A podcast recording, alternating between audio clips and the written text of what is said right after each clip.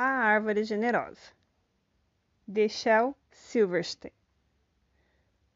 Era uma vez uma árvore que amava o menino, e todos os dias o menino vinha e juntava suas folhas, e com elas fazia coroas de rei.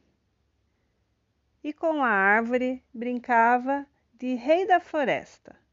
Subia no seu grosso tronco, balançava-se em seus galhos, comia seus frutos. E quando ficava cansado, o menino repousava à sua sombra fresquinha. O menino amava a árvore profundamente e a árvore era feliz. Mas o tempo passou e o menino cresceu.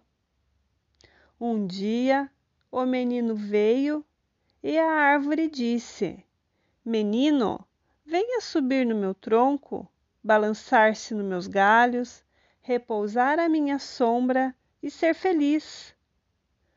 Estou grande demais para brincar, respondeu o menino.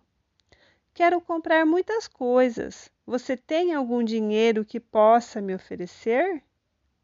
Sinto muito, disse a árvore. Eu não tenho dinheiro. Mas leve os frutos, menino. Vá vendê-los na cidade.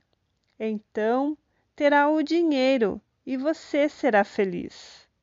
E assim o menino subiu pelo tronco, colheu os frutos e levou-os embora e a árvore ficou feliz. Mas o menino sumiu por muito tempo e a árvore ficou tristonha outra vez.